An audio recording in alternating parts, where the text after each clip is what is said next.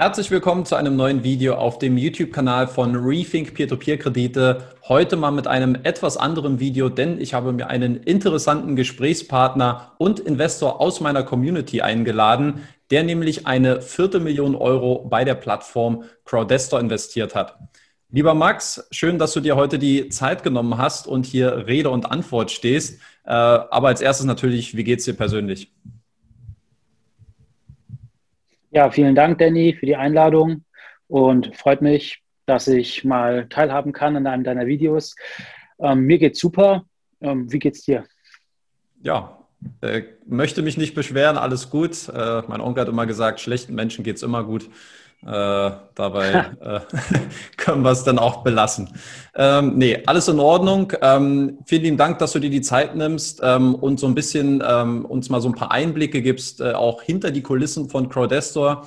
Ich persönlich muss sagen, Crowdestor ist für mich immer, äh, das hatte ich auch im Vorgespräch schon kurz erwähnt, eher so eine Art ähm, heißes Eisen. Ja, ich bin da sehr zurückhaltend und sehr defensiv, äh, mich zu dem Unternehmen zu äußern. Insofern äh, bin ich sehr froh und dankbar, dass du heute äh, zur Verfügung stehst und äh, uns hier so ein paar Einblicke zur Plattform geben kannst ähm, und so ein bisschen über deine äh, Investments auch bei Crowdestor sprechen kannst. Ich würde sagen, bevor wir jetzt anfangen, ähm, vielleicht erstmal allgemein ein paar Informationen zu dir. Wer bist du? Was machst du? Wo kommst du her?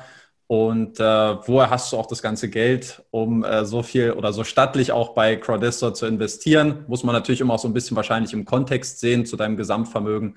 Aber erzähl einfach mal ein bisschen was äh, zu deiner Person. Mhm. Ja, sehr gerne. Ich bin Max, 35. Ursprünglich komme ich aus Nürnberg, ähm, wohne ja in, arbeite in Rostock, äh, wohne aber auch in Berlin. Ähm, genau, also eher nördlich äh, hat es mich verschlagen. Bin seit neun Jahren in, mein, in meiner Festanstellung als Diplompsychologe und bin seit acht Jahren ungefähr schon am Investieren, um mir einfach ein passives Einkommen aufzubauen, aber auch um einfach Vermögen ähm, aufzubauen, mittel- und langfristig. Ähm, ja, ich will jetzt nicht sagen Ziel finanzielle Freiheit, so, aber der Weg ist das Ziel erstmal. Ne? Besserer Investor werden, kompetent werden, ähm, das auch verstehen, ähm, ähm, tieferes Verständnis auch zu gewinnen. Ähm, und das mache ich, indem ich selber, selber die Dinge ähm, ausprobiere und meine eigenen Erfahrungen sammle, aber natürlich auch, um, indem ich ähm, Bloggern ähm, über die Schulter schaue, wie zum Beispiel dir und auch vielen anderen. Okay. Ähm, du hast jetzt gesagt, äh, seit acht Jahren fängst du an zu investieren, also so ein bisschen auch parallel, so wie ich es verstanden habe, seit äh, auch dem Start deiner, deines Angestellten-Daseins als Diplompsychologe. Ähm, wo überall investierst du? Wie sieht so dein, äh, dein, dein Vermögensportfolio aus? Was sind so die Bereiche, äh, wo du investierst?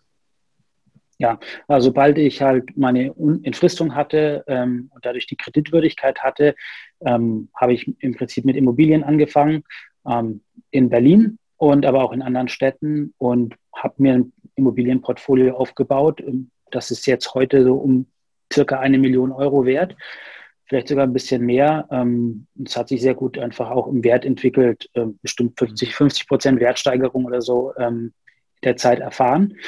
Mieten haben sich auch positiv entwickelt. Also von daher ist das für mich schon mal sehr gut ausgegangen. Das einfach auch ein bisschen im Verhältnis zu sehen. Ungefähr 500.000 Wertsteigerung und jetzt aber auch eben um die 250, sogar ein bisschen mehr bei Crowdestor. Ähm, das ist so, das ist so ein bisschen das Verhältnis bei mir. Ähm, Genau, also konservativ Immobilien und jetzt ein bisschen auch riskanter unterwegs im P2P und Crowd-Investing-Bereich. Ja. Eine kurze Nachfrage äh, zum Thema Immobilien, gerade auch hier in Berlin. Da gibt es jetzt auch die Situation mit dem äh, Mietendeckel. Fangen wir erstmal damit an. Äh, positiv, ja, Wertsteigerung in den letzten Jahren konnte ich persönlich ja auch immer vor Ort sehr gut mitverfolgen. Ähm, wie bewertest du das mit dem, mit dem Mietendeckel? War das jetzt vielleicht für dich auch so, wo sich das angebahnt hat, auch schon vielleicht ein, so ein Szenario, wo du gesagt hast, vielleicht wäre jetzt auch ein guter Moment, um sich von der einen oder anderen Immobilie zu trennen. Ähm, wie hast du so, ja, wie bist du dort in den letzten ein, zwei Jahren äh, vorangegangen? Hast du dich damit beschäftigt, vielleicht mal ein, zwei Immobilien auch wieder zu verkaufen oder wie siehst du es auch mit dem Mietendeckel aktuell und wie sich das entwickelt? Ist ja auch noch nicht final durch, so wie ich es verstanden habe. Richtig. das entscheidet sich jetzt noch, das liegt vor dem, weiß ich nicht, Verfassungsgericht oder so, ähm, wird sicherlich die Entscheidung geben in ein paar Monaten. Ähm, ja, für mich persönlich ist das nicht so relevant, weil in der einen Immobilie wohne ich selber. Ähm, das heißt, ähm, mhm. da habe ich jetzt keine Nachteile davon. Und die andere ist vermietet, so dass ich ähm, ja, das ist, das ist ein, äh, dass ich jetzt auch keine ähm, Mietsteigerungen benötige, jetzt aber auch keine Absenkungen dafür machen musste mit den Mietern. Also wo ich, sage ich mal, in einem gesunden Rahmen laufe. Ähm, und andere Immobilien, wie gesagt, sind auch gar nicht in Berlin. Für mich persönlich ist es jetzt also kein Verkaufsdruck mhm. da. Könnte man machen, aber da sollte man die Immobilie halt auch erstmal zehn Jahre halten, um da einfach die Steuern zu sparen. Ähm, genau, und das ist jetzt also eine, die aktuelle, wo ich selbst wohne, könnte ich das schon machen, die andere ohnehin noch nicht. Ähm, da warte ich einfach mal in Ruhe ab. Buy and Hold ist für mich auch was. Die Immobilien sind was, die sind auch ähm, zum Vererben und so weiter. Also da denke ich schon noch über mein eigenes Leben hinaus, ähm, dass ich die halten kann. Das ist was, ja. das immer, immer gut ist. Sehr guter Ansatz. Ähm, wie sieht es insgesamt aus, wenn du investierst? Du hast jetzt gesagt, du bist mit Immobilien recht konservativ gestartet. Jetzt äh, holst du massiv auf und äh, gehst bei Crowdestor, einer noch, muss man ja sagen, unregulierten äh, Crowdfunding-Plattform da doch äh, recht ordentlich rein. Hast du ein, was ist so dein Ansatz? Was ist deine Strategie beim Investieren? Kommt es dir sehr stark auf den Cashflow an? Geht es dir um äh, den maximalen Vermögenszuwachs? Äh, was sind da so hast du da irgendwie eine, also es muss natürlich kein Widerspruch sein, aber hast du da so, ein, so eine gewisse Strategie, die du momentan verfolgst, die sich dann auch in deinen Investments äh, widerspiegelt? Ähm, gestartet bin ich mit der Intention, dass ich bei Crowdestor und auch bei anderen Plattformen, die ich davor schon ausprobiert habe, ähm, aber dann wieder verlassen habe, das war unter anderem Mintos und auch Bondora, ähm, dass ich schon einen hohen Cashflow habe. Ähm, jetzt, wo ich Crowdestor allerdings kenne und vor allem auch, da kommen wir später dazu, in Projekte gehe, die eher endfällig bezahlen, ähm, ist das, hat sich mein Ziel jetzt auch so ein bisschen verschoben und ich würde sagen, zu zwei Drittel habe ich endfällige Projekte, zu einem Drittel habe ich Cashflow-Projekte äh, bei Quadestor.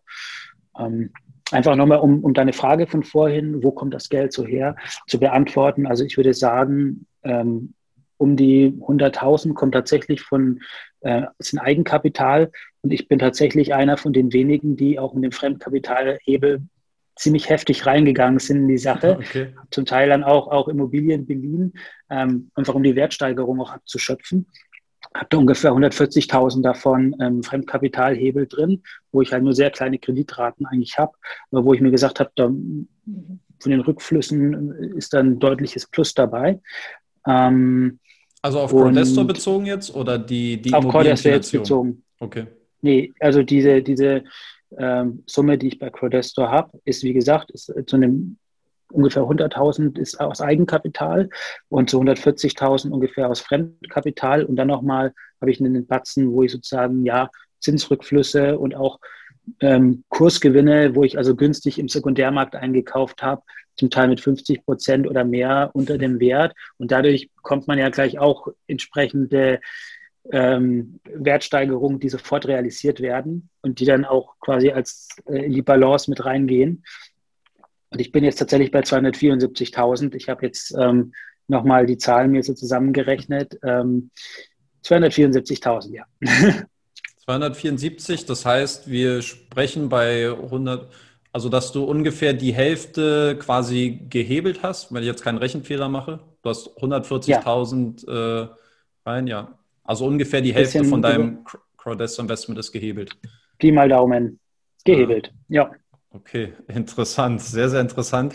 Ähm, vielleicht ein kurzes Wort. Äh, ich glaube, es ist immer auch wichtig, wenn man jetzt so eine Zahl hat, 274.000, äh, das immer auch so ein bisschen im Kontext auch zu verstehen zu deinen anderen äh, Investments oder deinen anderen Vermögenswerten. Du hast jetzt gesagt, mit Immobilien, ich weiß nicht, ob da jetzt Crowdestor mit drin war, ähm, also ob das dein Gesamtportfolio jetzt ungefähr eine Million Euro an Wert hat oder ob da jetzt, also ob da Crowdestor jetzt mit drin ist oder nicht. Ähm, vielleicht ist nicht mit drin. Nur Immobilien. Nur Immobilien. Ungefähr Millionen, vielleicht sogar mehr inzwischen. Denn die sind jetzt auch in Corona-Krise trotzdem gestiegen, trotz Mietendeckel, trotz allem. Ja. Auch in Berlin weiter gestiegen. Ähm, ja, Mhm. Und, und das ist auch separat zu sehen. Mhm. Okay. Und äh, wenn wir das jetzt so im Kontext sehen, okay, dann hast du die Immobilien. Ich glaube, du hast äh, in unserem Vorgespräch auch gesagt, so Kryptowährung ist auch was. Ich weiß nicht, ob das nur so einen marginalen Teil bei dir anmacht, äh, ausmacht, der nicht weiter der Rede wert ist oder ob du da auch sehr offensiv äh, mit dabei bist. Aber wie kann man jetzt Crowdestor quasi im Verhältnis zu den Immobilien, zu den anderen Assets sehen, äh, was du vielleicht auch am Aktienmarkt machst, zum Beispiel bei Kryptowährungen, ähm, um das so ein bisschen besser ins Verhältnis zu setzen? Ja, dann würde ich sagen, ja, Kryptos sind jetzt, ja, ist jetzt im Moment noch so bei 20.000. Das Portfolio war auch schon mal mehr, habe da auch schon Gewinne mitgenommen, die dann letztlich im Eigenkapital bei Cordesta sozusagen in Anführungszeichen konsolidiert wurden.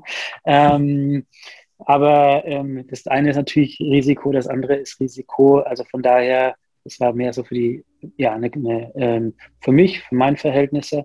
Ähm, und ich würde sagen, ja, dann sind es vielleicht ähm, 20 Prozent von meinem Gesamtvermögen, wo, mhm. wie gesagt, aber sehr, sehr viele Verbindlichkeiten in dem Vermögen schon drin, noch drin sind. Die Immobilienkredite sind ja, ich würde sagen, sind 60 Prozent äh, äh, des, des, Immobilienvermögens ähm, oder der, der Einkaufspreise ähm, von damals, ähm, das war vielleicht 550, 600.000 waren der Immobilien, sind vielleicht 40 Prozent davon schon abgezahlt, äh, 60 Prozent sind noch in Krediten drin. Ähm, aber wie gesagt, alle mit positiven Cashflow, ähm, wo ich überall nicht, nicht draufzahlen muss, sondern eher jeden Monat auch was mehr habe. Hm. Okay. Ähm, wie sieht das bei dir aus? Andere Peer-to-Peer-Plattformen, das ist jetzt, glaube ich, schon kurz Bondora und Mintos angerissen. Gibt es neben Crowdestor andere Peer-to-Peer-Plattformen, Crowd-Investing-Plattformen, bei denen du aktiv bist? Und wenn ja, in welchem äh, Umfang? Nicht mehr. Ähm, ich habe noch gewisse Reste äh, bei Mintos liegen, die in Rückholung sind. Ähm, ja, wo ich einfach ähm, warte, sind vielleicht nur noch 500 Euro. War mal 20.000 zum Beginn.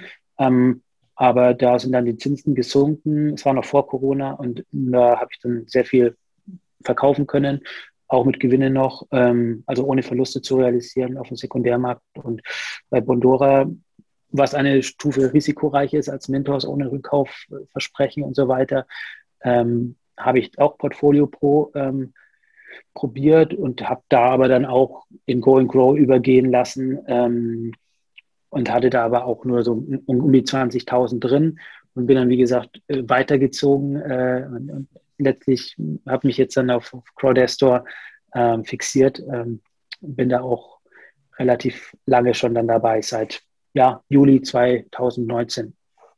Mhm. Ja, dann lass uns nämlich, äh, würde ich sagen, das ist doch ein schöner Übergang. Dann haben wir jetzt erstmal so einen groben Einblick äh, zu dir und zu deinen äh, Investmentvorhaben. Ähm, ja, lass uns gerne über Crowdestor ein bisschen näher im Detail sprechen, soll ja auch der Fokus des heutigen Interviews sein. Ähm, seit Juli 2019, Juni, Juli 2019 investiert, also jetzt so seit, kann man sagen, knapp, großzügig betrachtet seit knapp zwei Jahren. Ähm, was hat dich dazu veranlasst, äh, auf Crowdestor zu gehen? Waren es die, äh, die hohen Renditen, die gelockt haben, die frohlockt haben? Oder äh, was waren die ausschlaggebenden Gründe, warum du ähm, bei Crowdestor angefangen hast zu investieren und dann vielleicht auch schon ähm, dann auch dein Portfolio dann doch relativ stark auszubauen? Ja, also das waren damals schon die versprochenen hohen Renditen, die mich primär angezogen haben ich bin von meinem Risikoprofil her schon so gewesen, dass ich was ähm, risikoreicheres gesucht habe, ähm, neben dem relativ konservativen, sicheren ähm, Immobilienvermögen, das ich schon hatte, habe ich gesagt, okay, ich will ähm, jetzt auch ein bisschen schauen, dass ich vielleicht schneller an meine Ziele komme. Ähm, und habe ich gesehen, okay, Crowdesto könnte, könnte funktionieren, könnte gut sein. Und ähm, das waren halt noch, noch Zeiten, als auch bei Crowdesto alle Projekte pünktlich bezahlt haben, alles wie am Schnürchen ging, wie ein Uhrwerk. Daneben gab es natürlich auch andere Geschäftskreditplattformen wie Investio, Monetera und so weiter, Weißfund, ähm, die ja auch gut funktioniert hatten zum damaligen Zeitpunkt. Und es hat mich, ähm, ich habe dort auch ein bisschen Geld ähm, reingesteckt, im Nachhinein auch verloren, aber mal schauen, vielleicht wird es wieder gewonnen. Aber Quadesto war damals schon aber mein Favorit. Die anderen da hatte ich nicht so einen persönlichen Bezug dazu, da war mir Distanz, aber bei Codestor hat es mich irgendwie mehr hingezogen. Ähm, es hat mir gefallen, die Projekte haben mir irgendwie gefallen. Ähm, auch so die, die Infos, die ich hatte, die, äh, Besuche von irgendwelchen Bloggern dort, äh, die Interviews, die ich gesehen habe mit Janis Timmer und mit Gunnar Gunnars. Das hat mir alles irgendwie gefallen. Da hatte ich ein gutes Gefühl und habe dann da so nach und nach was aufgebaut. Mhm. Ja, nach und nach was aufgebaut. Ähm, klingt interessant. Äh, wie, wie schaust du generell auf die ähm, Kreditprojekte bei Crowdestor? Du hast ja gesagt, die haben auch insbesondere dann auch äh, die, die verschiedenen Business-Kredite auch gefallen. Ähm, wie gehst du da vor, wenn du Kredite siehst? Hast du, wie ist so dein Bewertungsschema? Bist du ähnlich wie bei deinem äh, Plattformansatz dann eher jemand, der sehr stark konzentriert vorgeht und das auf wenige Kredite beschränkt? Oder äh, ist da eher so das Prinzip ähm, Masse statt Klasse und du gehst halt überall mit, keine Ahnung, 5.000 bis 10.000 Euro rein in jedes, äh, in jedes Projekt? Wie gehst du da vor bei der Kreditauswahl bei Crowdestor? Ja, ich bin zunächst etwas mh, hm, unspezifischer vorgegangen, weil ich eben das alles noch nicht so einschätzen konnte. Ich habe gedacht, ich kann das so recht passiv betreiben. Ich mache einfach mal ähm, überall ein bisschen, denn bisher in der Vergangenheit haben ja auch alle gleichmäßig gut funktioniert äh, bei Crowdestor. Ähm, das heißt, am Anfang war ich da relativ unspezifisch und habe einfach das verteilt. Dann ähm, kam Corona und es gab erstmal so ein dreimonatiges Zinsmoratorium für alle Kredite bei Crowdestor. Waren auch nicht alle Investoren glücklich drüber. Ähm, und ähm, es gab dann auch ähm, Verzögerungen und es war klar, einige Projekte sind jetzt stärker betroffen und da wird es Probleme geben. Ähm, ich hatte schon davor sehr, sehr viel Geld auch in einem Projekt drin, ähm, das sich dann letztlich auch als Betrugsfall erstmal rausgestellt hatte. Da hatte ich tatsächlich 32.000 Euro schon drin, schon vor Corona. Da bin ich also schon abgewichen von meinem eigentlich alles schön verteilen ja. ähm, und habe gedacht, das drei Monate Laufzeit, 21 Prozent Zinsen, das ähm, Projekt macht Sinn, da sind Sicherheiten, das Geld äh, äh, äh, fließt direkt zu Crowdesto, das geht nicht erst wieder über den, den Borrower, die Sicherheiten sind gut, der Manager dort ist ein bekannter Mann, der auch Auszeichnungen hat, der in der Handelskammer ist dort und so weiter. Das ist doch, das klingt doch alles sehr, sehr gut. Ähm, und bin da tatsächlich ein bisschen, bisschen gierig gewesen und, habe da ziemlich viel reingesteckt, bin da abgewichen von meiner Strategie. Naja, und ausgerechnet das ist jetzt ähm, ist in, einem, ist in einer Dauerverzögerung mit Betrugssituation, aber wird vielleicht ein Happy End geben. Im Moment gibt es wieder positivere Anzeichen, ähm, aber das ist eine andere Geschichte. Und ähm, seit Corona, zu Corona habe ich erstmal drei, vier Monate gar nichts mehr investiert und einfach nur noch beobachtet. Zu dem Zeitpunkt hatte ich aber schon mh, hm, ungefähr 90.000 drin in Crowdestor ähm, und habe erstmal abgewartet. Und dann hat sich abgezeichnet, welche Projekte werden tatsächlich jetzt Schwierigkeiten bekommen in der Rückzahlung welche werden eher das nicht haben. Hat man auch gesehen, manche haben diese dreimonatige Zeit auch dann angenommen. Andere haben gesagt, brauchen wir nicht, wir sind nicht so betroffen. Und das war natürlich schon klare Anzeichen. Ähm, und dann kam irgendwann der Zeitpunkt, wo es einen Sekundärmarkt gab bei Crowdestor und wo also viele Leute zu dem Zeitpunkt schon sehr unzufrieden waren und tatsächlich einfach nur raus wollten und hohe Abschläge angeboten haben. Und ich der die Zeit genutzt hat, in der Zwischenzeit mich wirklich intensiv mit den Borrowern auseinanderzusetzen, der auch persönlich im Juli letzten Jahres in Riga war, äh, sowohl Crowdesto besucht habe, als auch sehr, sehr viele Borrower besucht hatte, gerade von denen, die mich interessiert hatten. Zusammen mit anderen Investoren in so einer Investorengruppe ähm, habe ich danach ein bisschen besser die Kredite einschätzen können. Und danach habe ich dann meine, mein Fremdkapital, das war der Punkt, wo ich Fremdkapital mir rangeholt habe, gesagt, so, dieser Borrower, dieser und dieser, da gibt es jetzt im Sekundärmarkt gute Abschläge und ich sehe das jetzt aber, dass das wieder laufen wird, dass das laufen wird. Und darum will ich hier jetzt auch mit diesem extra Risiko gerne reingehen und schauen ähm, und hier weitermachen, ähm, um schnell die Situation auszunutzen. Mhm. Heißt also, du bist schon eher dann konzentriert vorgegangen bei der Kreditauswahl, jetzt zumindest ja. in der Phase nach äh, Corona, sagen wir nach dieser ersten Welle, würde ich ja mal sagen. Es ist ja nicht so, dass wir jetzt in einem, in einem Postzeitalter der, der Corona-Pandemie leben, ähm, aber so sage ich mal, denn wie du äh, geschildert hast, nach deinem persönlichen Besuch dann quasi im Sommer letzten Jahres, äh, hast du dann angefangen, auch deutlich konzentrierter auch bei der Kreditauswahl vorzugehen. Absolut. Absolut, das war für mich ein Wendepunkt. Also mein persönlicher Besuch, wenn ich den nicht gehabt hätte, glaube ich, hätte ich das alles nicht so gemacht. Und das machen natürlich auch die wenigsten Investoren, dass sie tatsächlich vor Ort und sich ein persönliches Bild oder eine persönliche Beziehung zu der Plattform oder zu Borrowern ähm, aufbauen. Ähm, und ich habe das aber gemacht und das hat mir dann wiederum sehr viel Vertrauen gegeben.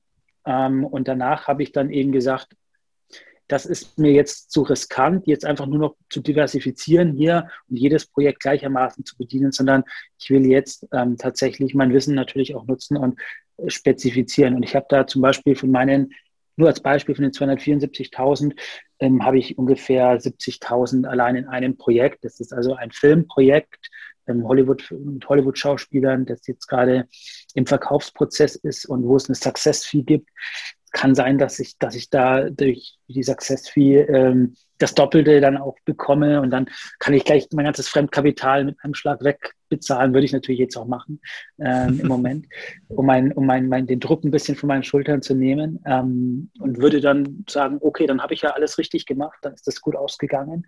Ähm, in dem Filmstudio war ich halt zum Beispiel auch persönlich und habe mit denen gesprochen und habe mir da Sachen, Material auch schon angeschaut, ähm, habe da so gesehen, mit welchen Plattformen die so ver verhandeln.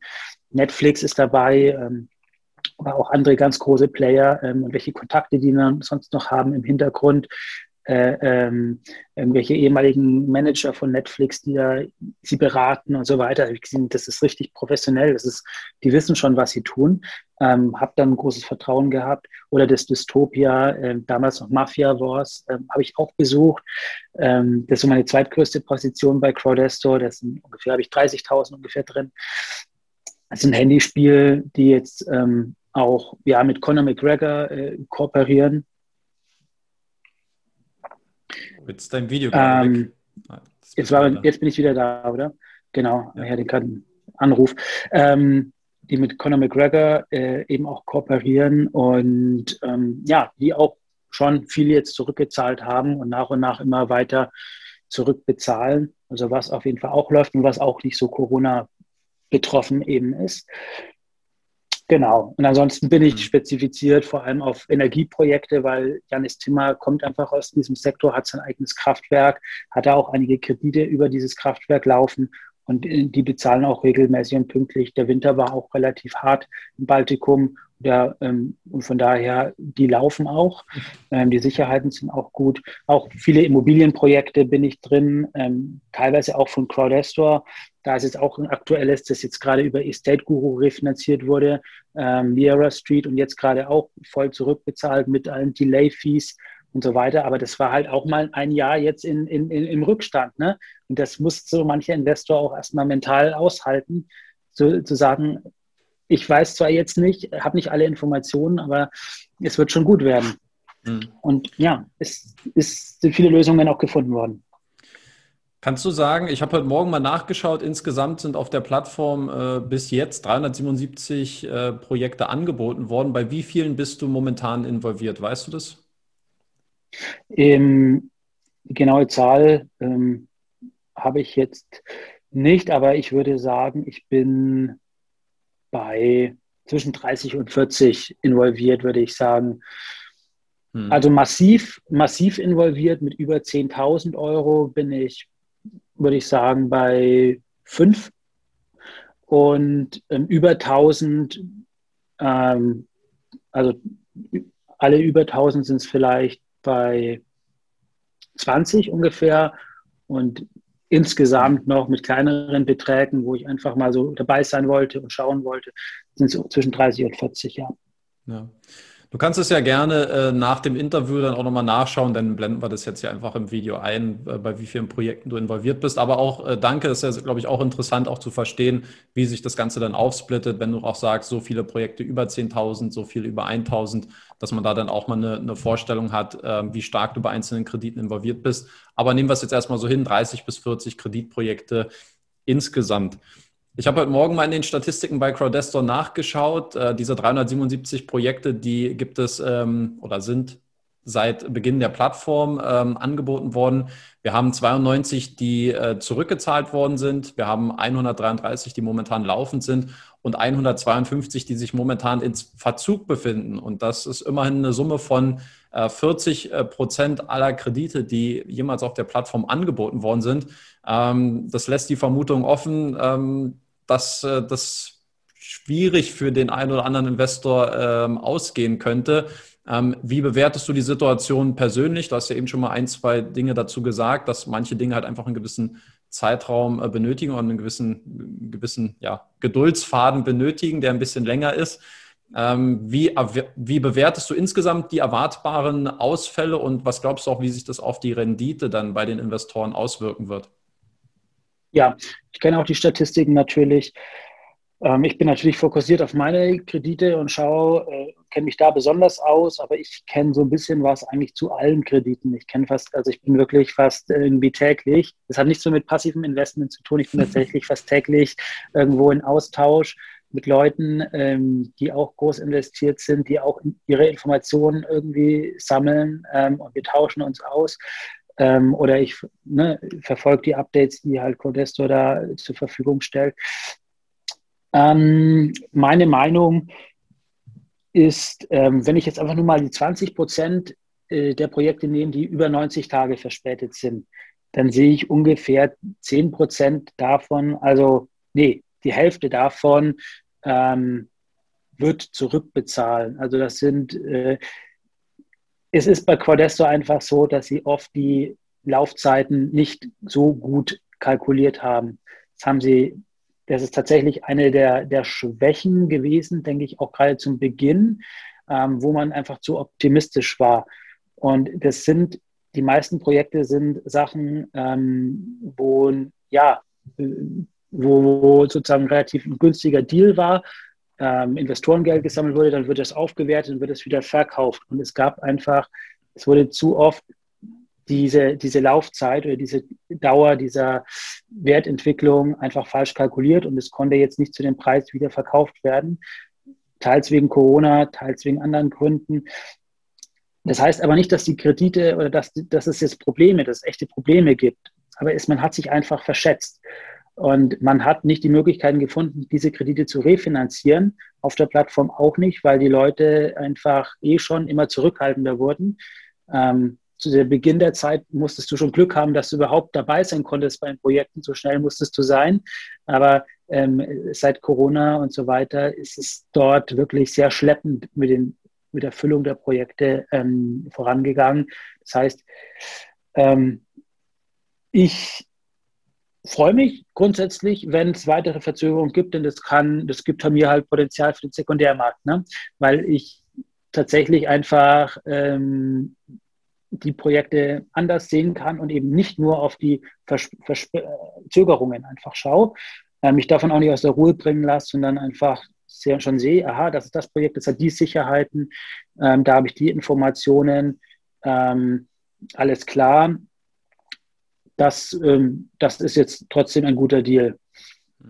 Und äh, von daher, wie gesagt, ich, äh, das ist ein Problem bei Crowdestor. Deshalb ist das aktuell, die aktuelle Verteilung auch so, sage ich mal, ungünstig oder absto abstoßend, sage ich mal, für viele Investoren. Ähm, aber ich sehe das ein bisschen entspannter. Ich sehe, dass daran an Lösungen gearbeitet wird und die dauern leider immer. Alles dauert. Auch das mit Estate Guru hat sich so verzögert, obwohl es schon länger klar war, dass das eigentlich gemacht wird, aber es dauert gerade im Baltikum, vielleicht sind die Leute da nicht so effizient dahinter. Ähm, es dauert einfach alles. Ähm, aber auf der anderen Seite, wenn dann halt wiederum Verzögerungszinsen auch gezahlt werden, irgendwie 36 Prozent oder so, und das wird teilweise eben jetzt auch gemacht, nicht bei allen, ähm, dann ist es auch wiederum gar nicht so schlecht. Hm. Aber wie gesagt, mit Verzögerungen muss man aushalten können bei Codesto. Wie siehst du denn die, dein momentanes Kreditportfolio? Ich weiß jetzt nicht, wie dort konkret die Gewichtung ist mit oder wie der Projektstatus ist bei den einzelnen. Ähm, wenn wir jetzt einfach mal davon ausgehen, du würdest dieses ähm, Portfolio jetzt konsolidieren, würdest jetzt nichts weiter hinzu, äh, keine neuen Kredite hinzufügen. Ich weiß nicht, wann jetzt die ähm, letzten Endfälligkeiten bedient werden würden.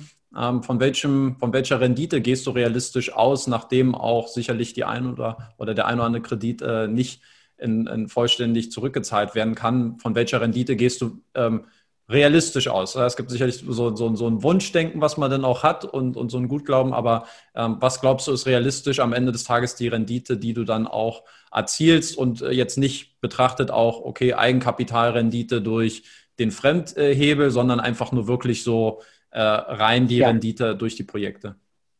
Ja, also ich kann dazu erstmal sagen, dass äh, mein Durchschnittszinssatz von den Projekten, in denen ich so drin bin, um die 27, 28 Prozent liegt. Also ich habe tatsächlich auch oftmals Projekte drin, die, die nochmal einen höheren Zinssatz haben als der Durchschnittszinssatz von Cordeste, der vielleicht bei 21 Prozent liegt. Ähm, also bin wirklich gezielt nochmal in die in die höheren äh, Zinssätze reingegangen. Ähm, einfach auch, um sowas mehr ausgleichen zu können, wenn es doch mal teilweise Kapitalverluste geben sollte und so weiter, dass ich da noch mehr Puffer drin hatte. Ähm, eine meiner Überzeugungen ist, dass nicht, dass die, das Risiko und der Zinssatz nicht immer wirklich passgenau korrelieren äh, zueinander bei Crowdestor. Ähm, und deshalb sehe ich da durchaus äh, ja, mehr äh, Potenzial bei den höheren Zinssätzen. Ja, was denke ich, was bei mir rauskommt? Ich habe einige Projekte mit einer Success Fee drin, weißt du? Ähm, und das ist einmal das Handyspiel vor allem und das ist vor allem auch dieser Film. Wenn der jetzt 50 Prozent, 60, 80, 100 Prozent ähm, ergibt, dann kann es richtig, richtig gut aussehen. Dann habe ich äh, hier vielleicht auch irgendwie 50, 40, 50, 60 Prozent Gesamtrendite allein, weil die das komplett rausreißen. Ähm, mal angenommen, ich würde diese Success Fees würden wir ausklammern, denke ich, dass ich trotzdem aber ähm, über 20 Prozent landen werde mit meinen Krediten, ähm, weil ich, wie gesagt, so nachgekauft habe und, sage ich mal, die schlechteren Kredite, wie diesen einen Beispielkredit, den ich vor Corona hatte, dieses Fertilizer, äh, dadurch eben andere, die nicht so Corona betroffen sind, übergewichtet habe, das sozusagen auszugleichen, sodass ich in der Summe tatsächlich glaube, über 20 Prozent, vielleicht 21, 22 Prozent rauszukommen, ohne Success Fee. Mhm. Okay. Ähm, ich würde gerne mal auf ein Thema zu sprechen kommen. Das ist für mich persönlich immer äh, sehr wichtig. Das ist das Thema äh, Interessenskonflikte. Ähm, das ist ein Thema, was es auch bei Crowdestor äh, zu genügend gibt. wir haben den CEO Janis Timmer, auch mehr oder weniger auch das Gesicht der Plattform, glaube ich, kann man, denke ich mal, so stehen lassen. Ähm, er ist häufig sehr stark involviert bei gewissen Projekten, beziehungsweise sind häufig auch Geschäftspartner, Verwandte teilweise auch die die Kreditnehmer auf Crowdestor sind. Ähm, es gibt zum Beispiel ist eine Transportunternehmen, was zu 60 Prozent seinem, seinem Vater gehört, ähm, die, glaube ich, auch einen, einen, Kredit im Millionenbetrag ausgestellt bekommen haben. Nach meinem Kenntnisstand ist es soweit gut gelaufen. Also der Kredit wurde zurückgezahlt. Nichtsdestotrotz bin ich da ähm, immer vorsichtig und äh, finde sowas eher als, ist für mich auf jeden Fall ein negativer Aspekt, den ich immer sehe. So, ich habe mit Janis selbst auch schon, das ist auch schon über ein Jahr her mal, das eine Mal, wo ich mit ihm gesprochen habe, äh, geskypt.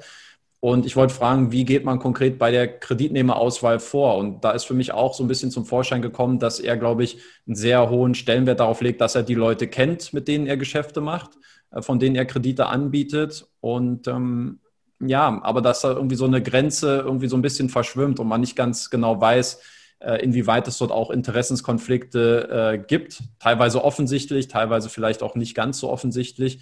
Wie bewertest du dieses Thema und ähm, was, was ist so deine Einschätzung dazu? Ja, meine Einschätzung dazu ist relativ klar. Ähm, ich hinterfrage halt die, die Absichten dahinter. Also gibt es eher negative Absichten den Investoren gegenüber, also dass man versucht, irgendwo jetzt hier an, an schnelles Geld zu bekommen und da ähm, ähm, die Risiken einfach mal ähm, rüberschiebt zu den Investoren oder gar gleich betrügerische Absichten dabei hat, ähm, das dann irgendwo versickern zu lassen und dann einfach äh, defaulten lassen? Oder gibt es eben eher die Absicht, dass man sagt, okay, ich kenne den ja schon jahrelang oder der ist sogar verwandt mit mir oder ich bin das selber ähm, und ich weiß, das ist ähm, ja, das ist ein sehr gutes Projekt. Das wäre jetzt eine sehr gute Sache. Ähm, und ich habe die Absicht, dass der Investor ähm, auf jeden Fall die Rendite erzielt und dass das eigentlich dadurch sicherer ist, dadurch, dass ich dieses Vertrauensverhältnis einfach habe zum Kreditnehmer. Ähm, und er ist auch mir gegenüber verpflichtet und ähm, ich habe damit also nur positive Absichten im Prinzip. Und da muss ich sagen, dass ich, so wie ich Janis Timmer halt auch kenne, er ist ja auch Jurist, er ist also Anwalt gewesen und er hat durchaus einen sehr starken Gerechtigkeitssinn und seine Reputation ist ihm extrem wichtig. Also in der Stadt kennt man ihn, wenn er durch die Straße geht, äh, so weiter, grüßt ganz viele Leute. Der ist auch innerhalb, äh, äh, wie gesagt, der vieler ähm, ähm, Großunternehmer in Riga äh, bekannt wie ein bunter Hund. Und ähm, von daher ist ihm seine Reputation extrem wichtig. Und deshalb ähm, sage ich, Janis Zimmer, so wie ich ihn kenne, ähm, würde ich mein Geld anvertrauen. Und wenn der das ähm, seinem Vater irgendwie zur Verfügung stellt oder seinem Geschäftspartner XY, ähm, dann ist das für mich okay und dann ist das für mich sogar eher positiver, als wenn es einem Unbekannten gibt, und ich weiß, Cordesto ist da noch nicht so äh, erfahren in der Rückholung und dann kann es da wirklich zu Verzögerungen geben und die werden hingehalten. Dann lieber da, wo er näher dran ist und dann dadurch auch schneller agieren kann.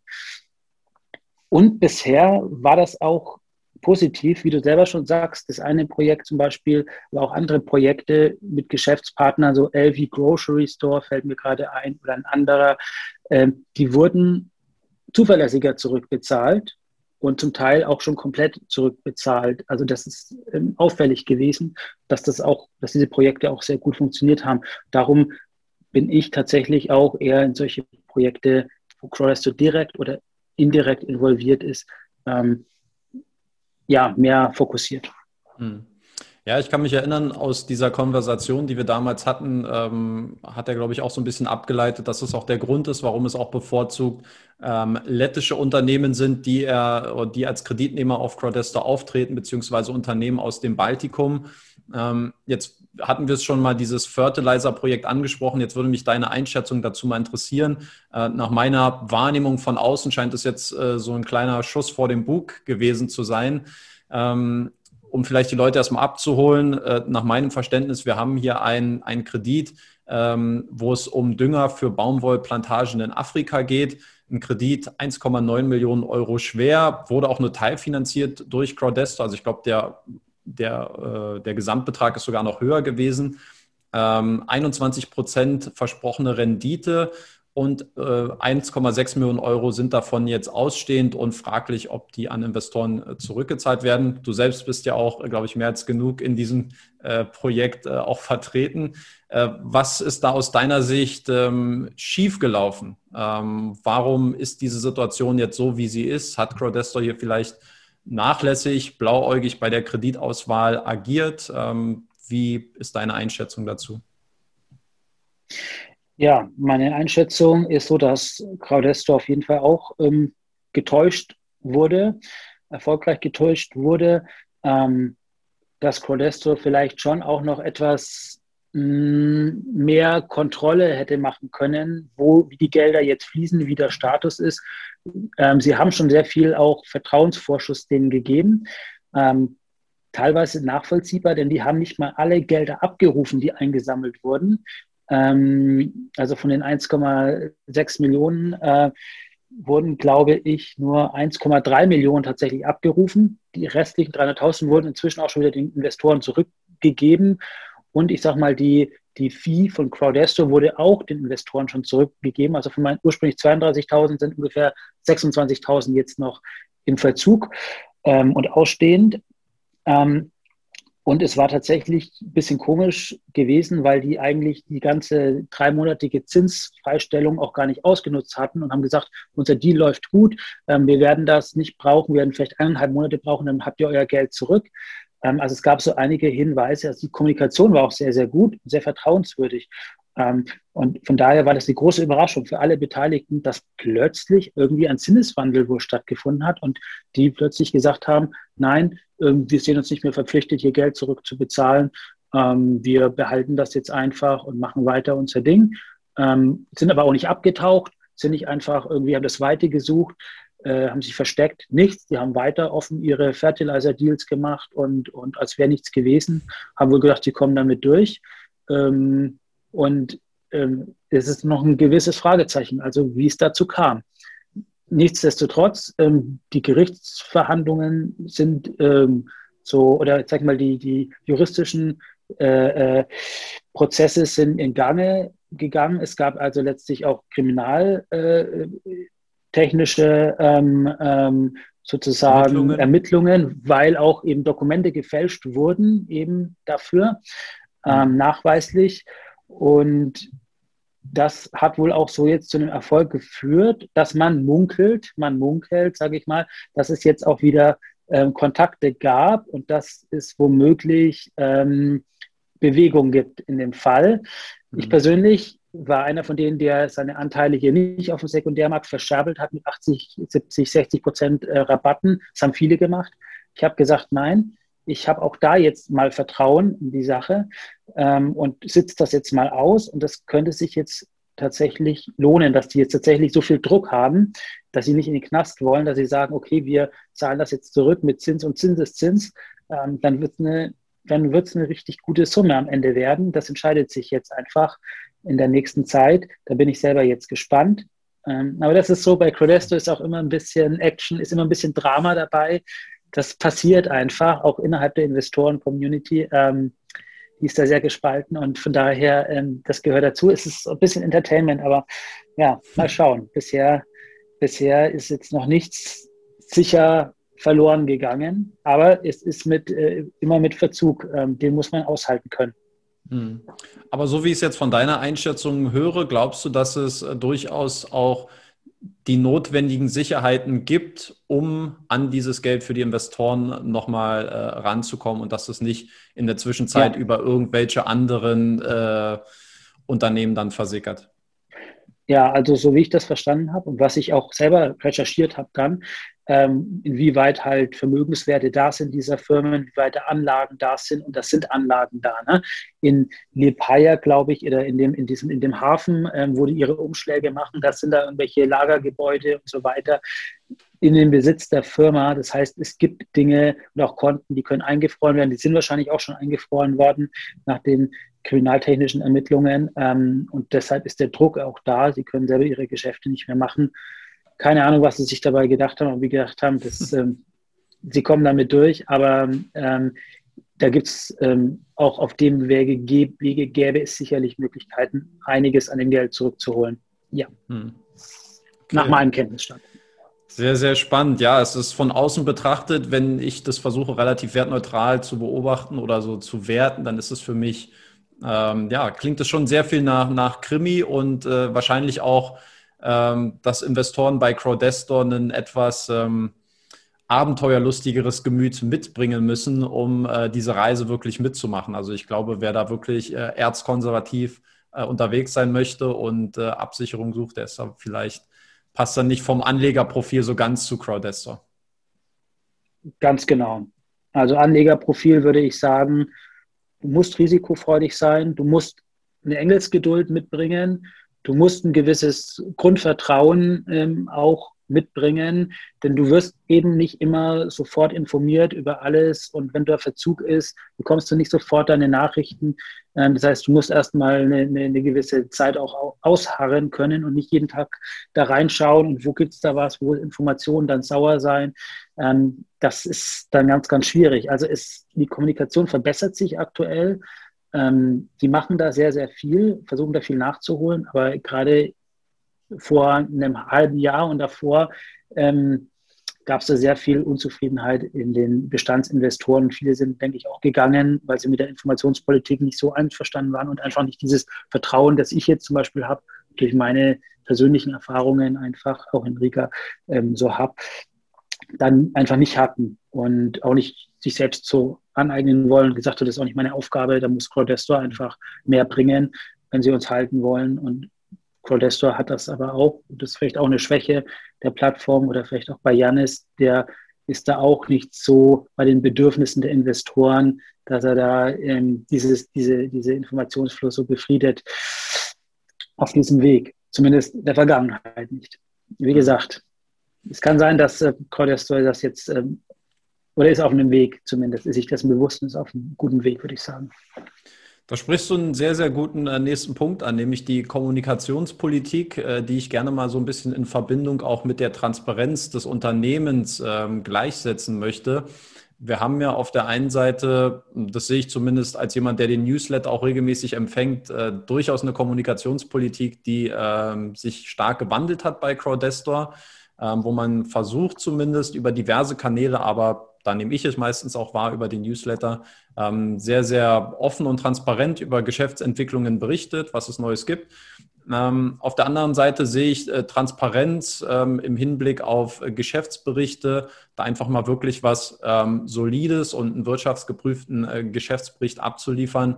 Da sträubt sich das Unternehmen. Ja, man hat jetzt, glaube ich, so ein bisschen als Kompromisslösung so eine, so eine Art nennen wir es mal Summary, so eine Art Zusammenfassung vom Jahr 2019 hochgeladen. Ich persönlich, ich habe es in meinem äh, Rating auch für, für die Peer-to-Peer-Plattform für dieses Jahr ähm, eher ein bisschen belächelt. Ja? Ähm, für mich persönlich ist es einfach nicht ausreichend. Also ich glaube, dass diese Reporting-Qualität doch einen deutlich anderen ähm, Standard haben könnte und eigentlich auch sollte, wenn Crowdester wirklich diese Erwartungen auch erfüllen möchte, die sie, glaube ich, auch selbst an sich haben.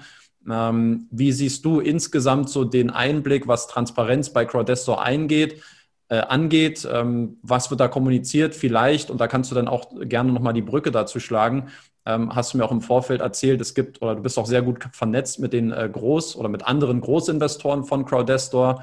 Ähm, ich glaube, mehr als zehn andere Personen, die auch jeweils mehr als 100.000 Euro äh, investiert haben bei Crowdestor. Ähm, Gibt es da vielleicht dann nochmal eine andere, eine andere Informationspolitik auch für Leute wie dich? Hast du da noch vielleicht nochmal andere Einblicke als äh, der normale Privatanleger bei Crowdestor? Vielleicht dein Statement so kurz zum Thema Kommunikation, Transparenz und Einblicke bei, äh, bei dem Unternehmen. Ja, also Transparenz ist ein Dauerthema bei Crowdestor. Ähm, wie gesagt, war am Anfang alles noch viel, viel weniger da. Da war die Plattform wirklich sehr rudimentär und man hat auch eben ja gesehen, dass es jetzt nicht die, die höchste Priorität ist, auch von den äh, Angestellten und auch von Janis, ähm, jedes Detail direkt zu kommunizieren. Ähm, was aber Investoren aber eigentlich brauchen, ähm, eben gerade wenn sie ja Sorgen haben, ob, wie, wie der Status ist.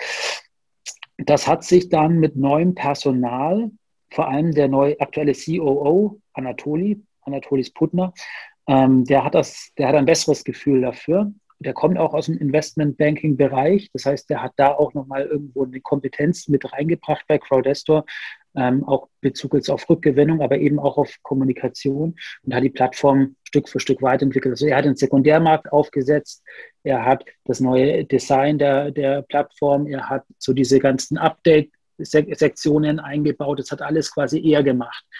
Ähm, und ist dadurch auch schnell befördert worden vom Product Owner zum COO. Ähm, also es wird auch so wertgeschätzt ähm, dort, dass jemand diese, das übernimmt. Und er war in einem sehr, sehr proaktiven Austausch mit Investoren, hat immer Feedback erfragt und reingeholt und hat das umgesetzt, sehr schnell umgesetzt. Sonst war bei Cresta die Dinge immer sehr ineffizient und langsam und er war einer, der es wirklich sehr vorangebracht hat und effizient gemacht hat. Ähm, und dadurch ähm, hat sich's beruhigt. Im Moment ist der Stand, dass wirklich jedes verspätete Projekt spätestens 30 Tage nach dem letzten Update gibt es ein neues Update. Das ist jetzt die Informationspolitik. Ähm, und das ähm, sollte, denke ich, helfen. Jetzt ist wirklich Crowdesto eine der Plattformen, die da versuchen, am meisten sogar zu tun in Sachen Updates. Und ähm, ja, das wird sich jetzt zeigen. Hat sich in den letzten Monaten aber, wie gesagt, erst so entwickelt. Ähm, und ob das so beibehalten wird und ob das so wirklich funktioniert, wird sich auch zeigen. Ähm, und ähm, das zu dem Punkt Transparenz, also war ein Dauerthema. Sie arbeiten jetzt dran, gerade in Form von dem neuen COO. Und Informationen ganz allgemein, ähm, ja, wie schon gesagt, die habe ich mir proaktiv vor allem rangeholt, indem ich da ähm, persönlich vor Ort war, persönlichen Kontakt zu Borrowern auch einzeln aufgebaut habe, ähm, indem ich mir über diverse Telegram-Gruppen mich mit anderen Investoren, vor allem welchen, die, die, die auch positive Einstellungen hatten, ausgetauscht habe ähm, und auch gemerkt haben, okay, das sind auch überraschend viele davon sind auch selber Großinvestoren. Aha, sind also die Großinvestoren etwas gelassener und po positiver und die sind eher so die 50-Euro-Investoren.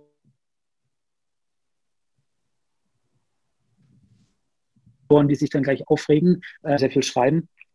Und ähm, so haben sich dann Interessen, der eine hat den nächsten gekannt und dann hat man irgendwann mal so seine eigene Telegram-Gruppe gebaut. Und ähm, dann hat man sich abgesprochen, welche Projekte findet ihr, was habt ihr für Informationen. Der eine ist ein Immobilienexperte, der selbst auch im Baltikum viele Immobilien hat und der kann da dann seine Beiträge leisten, kann sagen, das Projekt finde ich gut, das finde ich nicht gut. Oder hm. die nächste, äh, äh, wie gesagt, kennt sich im, im Holzbereich aus und sagt da, das finde ich gut oder das Projekt, das Unternehmen kenne ich schon und da habe ich denen die Infos zu bisherigen Schulden und so weiter. Und so tauscht man sich da einfach aus auf eine super, super Ebene. Ähm, und ich selber ähm, und alle davon profitieren davon, ohne dass man jetzt von Crowdesto direkt irgendwelche Informationen zieht, sondern dass man einfach untereinander Recherchearbeit betreibt, ähm, sehr intensiv und ähm, so kommen dann die Investitionsentscheidungen auch bei mir zustande. Und bei anderen sehen die ähnlich aus wie bei mir. Also von mhm. daher, das ist kein Zufall. Sehr interessant. Danke für die Einblicke. Ähm, vielleicht noch ein kurzer Nachsatz zu den äh, Geschäftsberichten. Äh, weißt du, warum Crowdestor sich in dieser äh, Beziehung noch immer so ein bisschen ziert? Das ist wirklich dieses Argument, man möchte äh, Wettbewerbern nicht unnötig Einblicke ähm, geben, wie, wie, wie das Geschäft funktioniert, wie man sich monetarisiert, wie die finanzielle Performance des Unternehmens ist. Was glaubst du, sind die tatsächlichen Vorbehalte, dass Crowdestor sich da nicht wirklich in die Karten äh, schauen lassen möchte bis jetzt? Ja, das kann ich jetzt nur vermuten. Ähm, ich frage es mich ehrlich gesagt auch, denn man könnte es sich sehr leicht machen. Man könnte einen ja, extern auditierten Geschäftsbericht machen. Gerade hinsichtlich der Crowdfunding-Richtlinien im November muss da eh mehr Regulation reingebracht werden. Ähm, muss Claudesta auch seine eigenen Projekte da weitgehend ausgelagert haben. Ähm, das wissen sie alles. Ähm, sie wollen sich da zertifizieren lassen. Ähm, aber wie gesagt, die Zeit äh, tickt auf jeden Fall. Ähm, also hundertprozentig beantworten kann ich es denn nicht. Ob es irgendwie was zu verheimlichen gibt oder ich kann nur sagen, Janis Zimmer ist wirklich ähm, jemand, der selber sehr viel eigenes Geld reingesteckt hat, der durch seine Immobilie, äh, durch seine, seine Energieprojekte sehr, sehr gutes Einkommen hat und ähm, auch Cordestor teilweise wirklich sehr stark unterstützt. Ähm, das heißt, sie haben halt auch keine anderen externen Teilhaber oder sonstige Leute oder haben, haben da, haben zwar ihre internes Crowdfunding gemacht mit Equity, aber haben ansonsten jetzt keine Seeders oder was weiß ich, was Estate Guru oder was Mintos und so weiter macht, da sie ganz von extern sich noch Gelder eingesammelt haben von irgendwelchen institutionellen Investoren. Das haben die zum Beispiel auch bisher auch gar nicht nötig gehabt. Wie gesagt, das hat Janis so, ähm, ich vermute es mal, aus Eigenkapital bisher alles geschultert. Ähm, und und ähm, weiß ich jetzt nicht, inwieweit das, wie das jetzt bilanztechnisch letztlich alles aussieht mit Fremdkapital, Eigenkapital. Ähm, diese, diese Equity-Runden, die sie gesammelt haben, ähm, ist auch noch nicht klar, wer da was konvertiert oder inwieweit Codesto da Ding auch wieder zurückbezahlt. Das hängt auch vom Investorenvertrauen sicherlich dann ab zum Zeitpunkt der Rückzahlung. Wird im April, glaube ich, jetzt auch fällig sein, die erste Runde der Equities. Mal schauen ich bin dabei, auch mit Equities. Ich werde konvertieren ähm, zu Shares, ähm, so 10.000 Euro ungefähr, ähm, weil ich denke, es gibt Besserung. Es ist Besserung im Sicht und es ist ein ungeschliffener Diamant für mich. Also ist mein, mein, mein Blick. Sie, sie, sie machen sich selbst unnötig schwer. Sie machen sich selbst unnötig schwer, aber ähm, das Potenzial ist ähm, einfach da. Ich glaube, jetzt war mein Bild wieder kurz weg. Ich hatte irgendwelche Anrufe. Ähm, und ich, wie gesagt, weil ich auch ein bisschen ein Zocker bin. Ich bin ein bisschen ein Zocker. Ich glaube, ich glaube aber, es wird eher, eher jetzt von der Tendenz her positiv weitergehen. Hm. Ja, ich finde, äh, ich denke mal, wir kommen jetzt auch äh, zu einem Ende des Gesprächs. Ich denke mal, das kann man sicherlich zusammenfassend auch feststellen, dass ähm, da schon, man sieht es dir, glaube ich, auch so ein bisschen an, dass da sehr viel Emotionalität auch mittlerweile äh, mit dabei ist, weil man natürlich eben auch sich selber sehr stark informiert. Ich weiß auch, was es bei mir zum Beispiel ausgelöst hat, einfach mal vor Ort zu sein, sich mit den Leuten zu unterhalten. Ähm, du gehst dann auch noch so weit, äh, setzt dich mit den einzelnen Kreditnehmern auseinander, schaust dir ein bisschen auf die Finger ähm, und, und versuchst da so ein bisschen die Zusammenhänge zu erkennen. Du hast selbst gesagt, es ist äh, bei weitem kein passives Einkommen mehr. Ja, man ist sehr aktiv hinterher und man baut natürlich so eine emotionale Bindung auch dazu auf und ähm, was ich gut finde, was ich glaube, was, äh, was äh, deutlich mehr Identifikation schafft. Gleichzeitig muss man natürlich auch sagen, ist denn vielleicht nicht auch eine gewisse Portion Wunschdenken da, dass es auch klappen muss und dass man da vielleicht auch so ein bisschen ähm, diesen, diesen objektiven Blick vielleicht auch so ein bisschen verliert, weil man einfach sehr stark emotional involviert ist und sich vielleicht auch selber das, ich will nicht sagen schön redet, aber sich ein bisschen schön färbt, dass alles gut gehen wird, dass man Geduld braucht und dass man vielleicht so ein bisschen die, die tatsächlichen Risiken, die dahinter stehen und äh, du bist ja dann teilweise auch noch gehebelt ähm, unterwegs, dass man das vielleicht so ein bisschen auch verklärt. Also das ähm, möchte ich vielleicht abschließend auch nochmal zur Einordnung so nochmal von meiner Seite erwähnen, dass man da vielleicht auch ähm, jeder ist sowieso seines eigenen Glückes Schmied und soll für sich entscheiden, aber dass man, ähm, dass ich zumindest das von außen betrachtet auch so wahrnehmen würde, dass man dass es gut ist, sich dort so aktiv auch zu engagieren, ja, gerade wenn man eben auch so ein hohes Commitment äh, finanziell eingeht, aber man vielleicht auch gewisse Risiken nicht verklären sollte und äh, immer schauen sollte, okay, ähm, auf was für eine Reise begebe ich mich jetzt, ja, und, und äh, wie, wie, ähm, wie, ja, wie nachhaltig ist es wirklich, äh, die, äh, sein, sein Geld so vermehren zu wollen. Ähm, wenn ich es jetzt so richtig ausdrücken kann. Ich ja, weiß nicht, ob ich. Ja, völlig, völlig richtig. Ähm, das ist auch auf jeden Fall so. Klar, der, der schon viel drin hat, der will das auch gerne weiter bestätigen und der ähm, ähm, zieht das natürlich auch durch eine gewisse Brille. Ne? Auch, auch, auch die Plattform dann, auch sich selbst und seine Investments. Ähm, da will man natürlich ja, konform sein. Aber äh, ja, ist, ähm, wie gesagt, ich sage auch nicht, ähm, ich werde wahrscheinlich auch nicht so eine extreme Position dauerhaft halten bei Crowdestor. Ich werde weiterhin schauen, ähm, auch wenn ich jetzt starke Rückflüsse haben sollte, erstmal mein Fremdkapital wieder wegbezahlt ist, werde ich das ganz genau weiter anschauen, äh, welche Projekte ich gut finde. Werde wahrscheinlich weiter eher im Energiebereich, wenn Janis Timmer irgendwann diese Energy Holding macht, ähm, wo er quasi mehrere Kraftwerke, bestehende und künftige, die gebaut werden, drunter fassen will. Und da, das wird so ein Megaprojekt ähm, von ihm. Und das wird was, was mich persönlich dann nochmal sehr interessieren wird, weil er auch dann nochmal eben operativer Cashflow ist, hohe Sicherheiten da sind, trotzdem gute Renditen da sind. Ähm, bei anderen Projekten, das wird sich jetzt, wird sich zeigen, auch wie die Rückholung jetzt funktioniert. Ähm, und ähm, wie gesagt, war für mir ist auch ein Stück weit einfach ein hohes Risiko, ein Experiment. Andere Leute können das jetzt halt sich auch ähm, anschauen. Ich zeige mein Portfolio auch. Ich habe ja auch meinen eigenen Kanal, ähm, nenne ich mich P2P Crowd Investor, habe ich auf Englisch im Moment.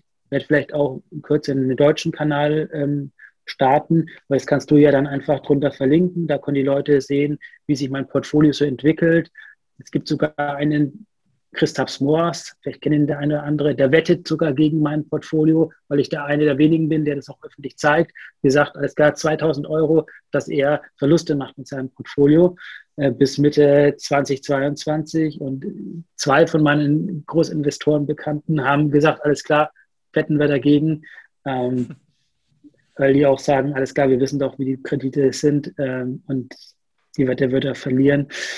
Und ich glaube auch, er wird sie verlieren. Und ähm, das werde ich aber auch in meinem Kanal äh, dann teilen, wie die Wette ausgeht. Darauf hätte ich jetzt noch verwiesen, äh, dass man natürlich dieser Reise, äh, deiner Reise äh, speziell mit Crowdestor ähm, weiter folgen kann auf deinem YouTube-Kanal. Ich werde den jetzt hier mal einblenden und auch noch im Outro, ähm, dass die Leute dir dann bei Gefallen ja, gerne folgen können und schauen, wie sich deine, deine Reise mit Crowdestor entwickelt. Wird es bei Crowdestor bleiben? Ich habe auf deinem Kanal gesehen, es waren, glaube ich, vier, fünf Videos, die jetzt alle auf Crowdestor fokussiert gewesen sind. Wirst du da vielleicht noch ein bisschen was anderes machen oder wird es thematisch wirklich bei Crowdestor bleiben?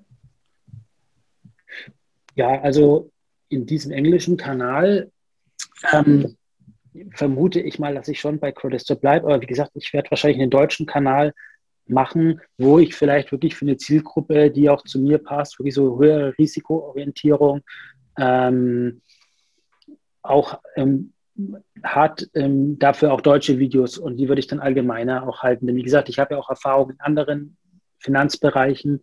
Ich habe jetzt gestern auch eine Prüfung gemacht zum äh, Finanzanlagenberater, äh, IHK zertifiziert, also dass ich da auch nochmal mehr Kompetenz und Wissen mit einbringen kann. Ähm, und und ähm, von daher denke ich, kann da der eine oder andere auch noch was lernen.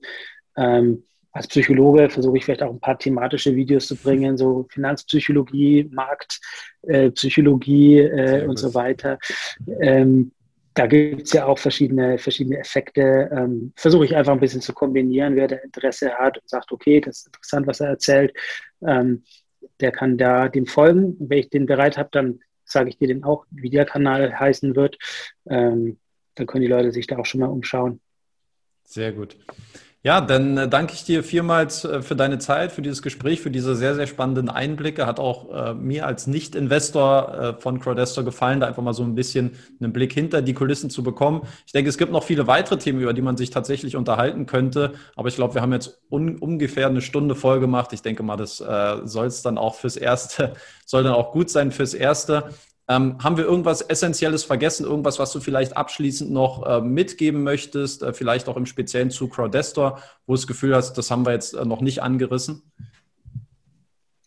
Nein, ich, also ein Abschlussfazit würde ich sagen, Crowdesto, wenn, wenn ich wirklich eine positive Sache sagen soll, würde ich sagen, ich habe bei Crowdesto wirklich gelernt, ein aktiver Investor zu werden. Vom passiven Auto-Investor, sage ich mal, wie bei vielen Plattformen davor, habe ich wirklich hier gelernt, mich aktiv mit Investments auseinanderzusetzen. Ähm, da, es war eine harte Schule, sage ich mal, auch bei Crowdesto ist nicht für jedermann, aber es hat mich auf jeden Fall schon auch weiterentwickelt, auch wenn ich jetzt am Ende sogar Verluste haben sollte, ähm, dann habe ich trotzdem sehr viel, dann war es sehr viel Lehrgeld, sage ich mal zumindest. Also war im wahrsten Sinne des Wortes.